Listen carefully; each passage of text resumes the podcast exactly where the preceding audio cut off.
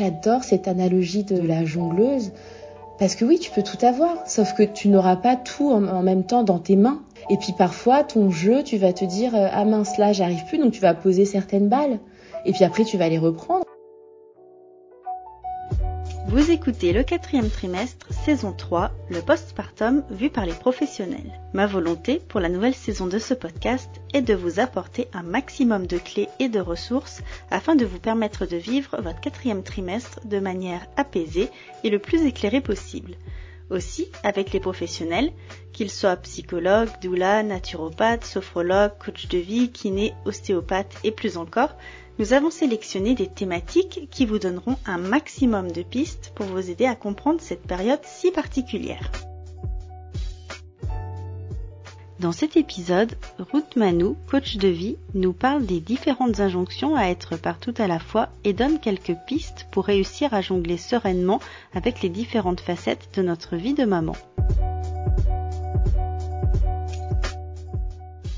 Je m'appelle Ruth, je suis euh, coach de vie. Un coaching, c'est simplement un partenariat entre deux personnes, entre la cliente et la coach, pour atteindre les objectifs de la cliente et faire en sorte qu'elle atteigne son plein potentiel partout, que ce soit dans sa vie euh, personnelle ou professionnelle. Donc en fait, c'est tout simplement ça le coaching. C'est euh, moi ce que j'offre à mes clientes, c'est une heure par semaine ou toutes les deux semaines où à deux cerveaux, on va se concentrer pleinement sur elles sur euh, ce qu'elles ont envie de réaliser dans leur vie, sur ce qu'elles ont envie d'atteindre. Et on va y réfléchir, on va enlever les cailloux dans la chaussure, on va discuter des challenges, des défis qu'elles peuvent rencontrer ici et maintenant, qui pourraient les empêcher de réaliser la vision ou les envies qu'elles ont pour elles-mêmes la particularité de la façon dont moi je coach, c'est qu'on va toujours regarder à l'intérieur. Même si on travaille vers quelque chose euh, d'externe ou d'extérieur, on va toujours regarder à l'intérieur, on va toujours regarder qui est la personne. Euh, et regarder qui est la personne, parfois ça veut dire enlever des couches de conditionnement, enlever des injonctions. Oui, mais regarde, quand tu me dis ça, d'où est-ce que ça vient? Est-ce que c'est pas un truc que tu as internalisé, euh, que tu as entendu il y a des années et dont tu as fait une règle générale? Donc on va aller creuser pour vraiment partir à la découverte du diamant brut qu'est la personne. Et ensuite, une fois qu'on a trouvé cette euh, belle personne lumineuse, et eh ben on va la faire briller dans tous les aspects de sa vie euh, et la faire s'exprimer dans tous les aspects de sa vie. Ce qui m'a emmené dans cette voie-là, c'est qu'en fait, euh, quand j'ai eu ma deuxième fille, parce que je suis maman de deux enfants, j'ai eu un accouchement physiologique qui a été très bah, ça a été presque une euh, expérience spirituelle où j'avais l'impression qu'un portail s'était ouvert et que je, je, voyais les choses de façon hyper claire. J'avais l'impression d'entendre ce que les autres personnes pensaient, de les comprendre très clairement et c'était plus possible en fait pour moi de mettre l'écran de fumée où je me disais bah allez je vais me mettre en autopilote, je vais aller bosser, je vais faire ceci, je vais faire cela. En fait c'est comme s'il y a un voile qui s'était déchiré et que je pouvais plus faire semblant. Et ce truc là en fait ça s'est ça s'est traduit quand je suis retournée travailler par OK, je suis pas du tout à ma place dans ma vie professionnelle et puis au-delà de pas être à ma place dans ma vie professionnelle, l'équilibre entre ma vie pro et ma vie perso ne me va pas du tout. Euh, je rêvais de reconversion aussi, j'avais envie de travailler dans le monde des naissances, donc au départ c'est le métier de sage-femme qui m'a attirée. J'ai un peu cheminé là-dessus et au final je me suis aperçue que c'était pas le métier qui me convenait, mais que j'avais quand même envie d'accompagner d'autres femmes ou d'autres familles dans des gros moments comme ça de passage et de transition parce que c'est des moments qui sont hyper forts, c'est des moments euh, de, de, grande puissance, sauf que la société dans laquelle on vit bah, nous fait perdre cette puissance, nous dépossède de cette puissance, et au lieu de, la, de la prendre et d'en faire une force créatrice, c'est comme si ça nous détruisait en fait. On en est dépossédé et on n'en fait rien. Et du coup, moi, j'avais envie de bah, d'emmener des femmes et des familles à se réapproprier cette puissance-là et à construire exactement ce qu'ils avaient envie de faire. Et puis à côté de ça, je voyais aussi que bah, ce passage-là pouvait être hyper difficile pour, euh, pour certaines femmes, pour certaines familles.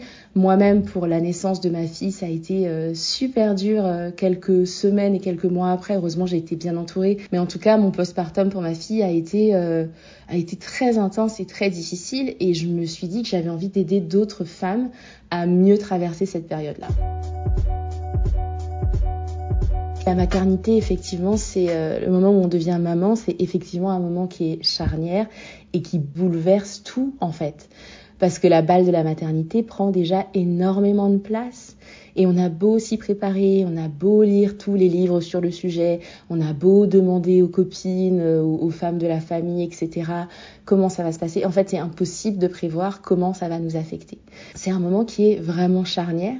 Et puis même si tu regardes le postpartum immédiat, enfin tout est bouleversé, genre la moindre de tes cellules est bouleversée, peu importe la façon dont tu donnes naissance, tu es forcément affecté, donc tu, tu, tu te retrouves à donner énormément. Et puis c'est comme si toutes les autres balles de nos jeux de jongleuse, euh, elles étaient un peu mises en sommeil à ce moment-là. Et ça, bah, on a beau s'y préparer, tant qu'on l'a pas vécu, bah, c'est très compliqué de se projeter en fait. Donc effectivement, bah, toutes les autres balles, dans les quelques semaines qui vont suivre la naissance, elles sont un peu mises en sommeil et toute notre énergie, toute notre attention est absorbée par euh, un petit bébé qui, sans nous, bah, c'est un peu compliqué. Sans nous ou notre partenaire, ne peut pas survivre. Il y a un truc dont on n'a pas pleinement conscience, c'est que c'est normal en fait. La nature est faite pour que bah, toute notre attention soit focalisée sur ce petit bébé-là à ce moment donné. Donc c'est normal, le bouleversement il est normal, le fait qu'on se sente bah, peut-être pas pleinement dans son corps c'est normal, le corps il a vécu un traumatisme quand même dont il faut se remettre, on est encore une fois dans une société qui ne laisse pas spécialement la place à ça. Je me souviens que quand j'ai eu mes enfants, euh, à l'heure deux mois et demi je devais retourner travailler et ça me paraissait impensable. J'avais encore l'impression d'avoir le ventre creux, j'étais pas remise, mon bébé tenait à peine sa tête, enfin c'est pas hyper humain en fait. La bonne nouvelle, entre guillemets, c'est que plus l'enfant grandit, plus euh, les autres balles peuvent reprendre de la place. Et l'autre chose qui est intéressante aussi, c'est qu'on peut être euh, proactive à ce moment-là. C'est-à-dire qu'on peut chercher de l'aide pour euh, discuter des changements, des défis qui nous arrivent, et puis aussi se projeter sur bah, comment est-ce que j'ai envie de vivre cette période-là et comment j'ai envie de préparer l'après, cette période de postpartum euh, l'après euh, postpartum immédiat en fait. Il y a un moment donné où il faut un peu lâcher parce que c'est euh, c'est un moment en fait qui appelle à ça. C'est un moment qui appelle à la guérison. C'est un appel, c'est un moment qui appelle à se connecter à soi, à son bébé, à se calmer, à ralentir le rythme. Je sais que sociétalement, c'est pas du tout à ça qu'on est incité, mais c'est vraiment un moment pour ça. C'est vraiment la nature, elle est faite pour que à ce moment-là, tu sois là à te reconstruire, à te coller à ton bébé, à te reconnecter à toi-même et à ton bébé. Après, on n'est pas tout égal face à ça. Il y a des femmes qui vont être beaucoup plus euh, dans euh, l'activité, qui vont avoir tout de suite envie de rebouger, de recommencer à faire des tas de choses. À la limite, bah, si c'est ça qu'on ressent en tant, que, maman qui vient d'avoir son bébé, très bien, allons là-dedans. Mais je pense aussi que pour beaucoup de femmes, le, le conflit, il vient de ça. Le conflit, il vient de ouais mais là j'ai envie qu'on prenne, prenne soin de moi, là j'ai envie de me poser, là j'ai envie de voir personne, ou là j'ai au contraire envie d'être entourée. Et en fait la société nous envoie d'autres messages, et ces messages c'est de dire ok maintenant t'as fait ton bébé, euh, comme la chanson de Beyoncé, tu sais, euh, assez forte pour donner la vie et aller refaire des millions juste derrière. Sauf que bah oui, peut-être, mais prends deux minutes pour te reposer en fait. Prends deux minutes pour juste euh, que ton corps il se répare, juste ne serait-ce que ça. Moi à la base, je suis euh, d'origine ivoirienne et en Côte d'Ivoire, quand une femme vient de donner naissance, t'as beaucoup d'ethnies où déjà elle sort pas de la maison pendant 40 jours. On vient, on l'entoure, on prend soin de son bébé, elle est entourée de femmes, le bébé il se fait masser par la grand-mère, la maman elle se fait masser, elle reçoit plein de soins et quand tu ressors, bah t'es requinqué en fait. T'es requinqué et t'es prête à... Euh, bah là oui, t'es prête à faire des millions si c'est ton objectif euh, façon Beyoncé. Il y a peut-être quelque chose aussi de l'ordre de euh, j'ai fait ça mais euh, je suis toujours là les gars. Et je trouve que ça se remarque beaucoup dans tous les autres aspects de, de, nos vies. On se dit ouais on va quand même être au taquet tout ça. Mais je trouve qu'il y a un endroit où ça se retrouve beaucoup, c'est dans la vie professionnelle. Moi je sais que quand je suis retournée travailler après avoir eu ma fille, je voulais rien lâcher quoi. Sauf que ben j'avais deux enfants à gérer une logistique bah, qui était hyper intense. Et du coup, ça s'est traduit pour moi par je veux montrer que je suis toujours ambitieuse, je veux montrer que je suis toujours euh, impliquée, je veux montrer que je suis toujours là. Donc, euh, ok, je vais arriver peut-être un peu plus tard, mais mon travail, il sera toujours fait et je vais même en faire plus. Sauf que quand tu mets ça dans la balance de, euh, bah, t'as quand même deux enfants à gérer, un de plus qu'avant, sauf que c'est pas, euh, enfin, l'impact est énorme, je trouve, une fatigue en plus. Bah, moi, je sais que ça m'a presque mené au burn-out, quoi à dire, euh, ça veut pas dire que parce qu'on a des enfants, on sera moins performant. Juste accepter que peut-être les choses seront différentes à tous les niveaux. Après, c'est compliqué, tu vois, quand tu reviens dans des entreprises ou quand tu dois partir tôt, c'est parce que tu as une contrainte. Et ta contrainte, c'est ton enfant. Donc, tu es quand même dans un contexte où euh, bah, c'est plutôt les femmes qui partent en congé euh, maternité, les hommes, ils sont à peine concernés. Donc, ça vient pas de nulle part, cette pression qu'on se met euh, de dire il faut que je montre que je sois toujours au taquet. C'est aussi parce que la société nous renvoie qu'il faut qu'on soit toujours au taquet. Donc ça, c'est aussi une période qui est hyper difficile à naviguer. Et c'est pour ça que ça peut aussi être le moment opportun de se poser les bonnes questions et de se dire, mais ok, j'ai tout ça qui m'arrive. Euh, moi, je me retrouve prise entre peut-être des forces qui vont faire, qui vont créer du conflit en moi. Qu'est-ce que moi j'ai envie de faire de tout ça? Est-ce que je veux aller chercher une promotion au boulot? Si c'est ça que tu veux, eh ben super. Sauf que tu n'as quand même que 24 heures dans une journée. Donc le reste de ton temps, comment est-ce que tu vas l'allouer? C'est quoi tes priorités? Parce que ton énergie et ton temps, ils sont quand même limités. Donc si ta priorité c'est d'aller chercher une promotion au boulot, très bien, mais ça veut dire que tu vas pas être en train de faire des compotes à 23 heures en fait. C'est ce genre d'arbitrage qui sont intéressants à faire et que souvent on ne fait pas. Souvent on ne fait pas, on essaie de d'être présente partout pareil qu'avant. Sauf que c'est pas possible en fait. Il y a un moment donné, il faut se poser, regarder les différentes balles de notre jeu de balles et se dire, ok, ça c'est très important pour moi, ça c'est important pour moi, mais là tout de suite maintenant ce sera dans une forme un peu différente. Ça, j'ai envie que ça change. Euh, ça, c'est un indispensable pour moi. Euh, se poser la question de ses valeurs aussi, chose qu'on ne fait jamais, se poser la question de ses valeurs. C'est quoi le principe, les principes fondamentaux euh, dont j'ai envie qu'ils régissent ma vie et euh, selon lesquels j'ai envie de vivre. Euh, et c'est tout ça, en fait, encore une fois, regarder à partir de soi, parce que des injonctions, on en aura toujours dans tous les sens. Là où ça peut faire une différence, c'est se dire, ok, moi je suis qui? Moi je suis qui depuis que je suis devenue maman? Moi je suis qui? Moi toute seule, je suis qui? Et ce je suis qui, comment il va s'exprimer dans le monde en fait. Et après le reste, ben, si je décide que bah, ma carrière est très importante pour moi et que c'est ça ma décision et c'est ça ma valeur, et bah du coup quand je vais faire garder mes enfants, ça va passer tout seul, ça va pas créer du conflit en moi. Mais si j'essaye de me dire je veux être la maman entre guillemets parfaite, la professionnelle entre guillemets parfaite, la pote toujours présente, la femme sexy, girl, ça va pas tenir ou ça va pas tenir très longtemps, ou tu vas t'épuiser à un moment donné. La maternité, ça agit comme un révélateur.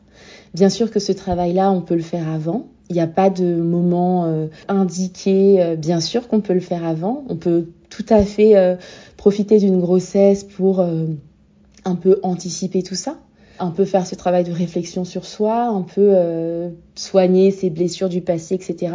Sauf que moi, je dis souvent que mes enfants, ça a été un peu mon accélérateur de développement personnel.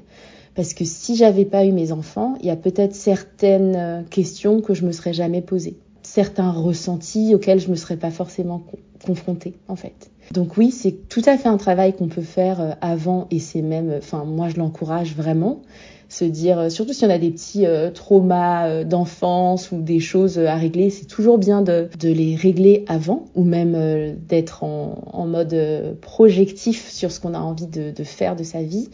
En revanche, il y a certaines choses, comme je disais tout à l'heure, on a beau se projeter, on a beau anticiper, tant qu'on n'y est pas, c'est compliqué de savoir ce que ça va créer pour nous. Tant qu'on n'y est pas concrètement les mains dans le cambouis à dire ok j'ai cette personne là à qui j'ai donné naissance en face de moi et le fait de m'occuper de cette personne là en particulier en étant moi dans cet état là particulier ça me génère ça. Et ça c'est compliqué en fait de le faire avant moi, je sais que enceinte, par exemple, ça me, ça me faisait un, un appel très très fort, euh, un appel culturel très très fort vers euh, vers la Côte d'Ivoire par exemple. J'avais envie de manger des plats de chez moi. Euh, et puis tu as plein de choses qui reviennent. Ça c'est pour le très très positif. Mais tu vois tout ce que je te disais là sur la culture du postpartum, etc. Pour mon premier enfant, c'était pas du tout quelque chose d'intégré pour moi. Pour mon premier enfant, c'était non non non, je peux tout faire, j'assume, j'assure, etc. Tant que tu n'y es pas, et avec chaque enfant ça peut être différent. Tant que tu n'y es pas, tu ne sais pas ce que ça va révéler chez toi. Donc euh, ouais, c'est hyper hyper intéressant comme, euh, comme passage, je trouve, dans la vie d'une femme. Est-ce qu'on peut tout avoir? Bah ça dépend. Si c'était une cliente en face de moi qui me posait cette question, je dirais mais c'est quoi pour toi tout avoir? Et en fait, ce tout avoir, il est différent pour tout le monde. C'est pour ça que j'adore cette analogie de, de la jongleuse. Parce que oui, tu peux tout avoir, sauf que tu n'auras pas tout en, même temps dans tes mains. Et puis parfois, ton jeu, tu vas te dire euh, ah mince là, j'arrive plus, donc tu vas poser certaines balles. Et puis après, tu vas les reprendre. Et puis pendant que tu as certaines balles dans tes mains, tu en as d'autres qui sont en l'air. Et donc tout avoir déjà, encore une fois, ça part de toi. C'est quoi pour toi tout avoir? En revanche, une fois que tu as défini cette vision-là pour toi-même et que tu te dis pour moi, ces deux ou trois éléments-là, ils sont euh, je ne peux pas faire l'impasse dessus ou je ne veux pas faire l'impasse dessus, oui, tu peux tout avoir.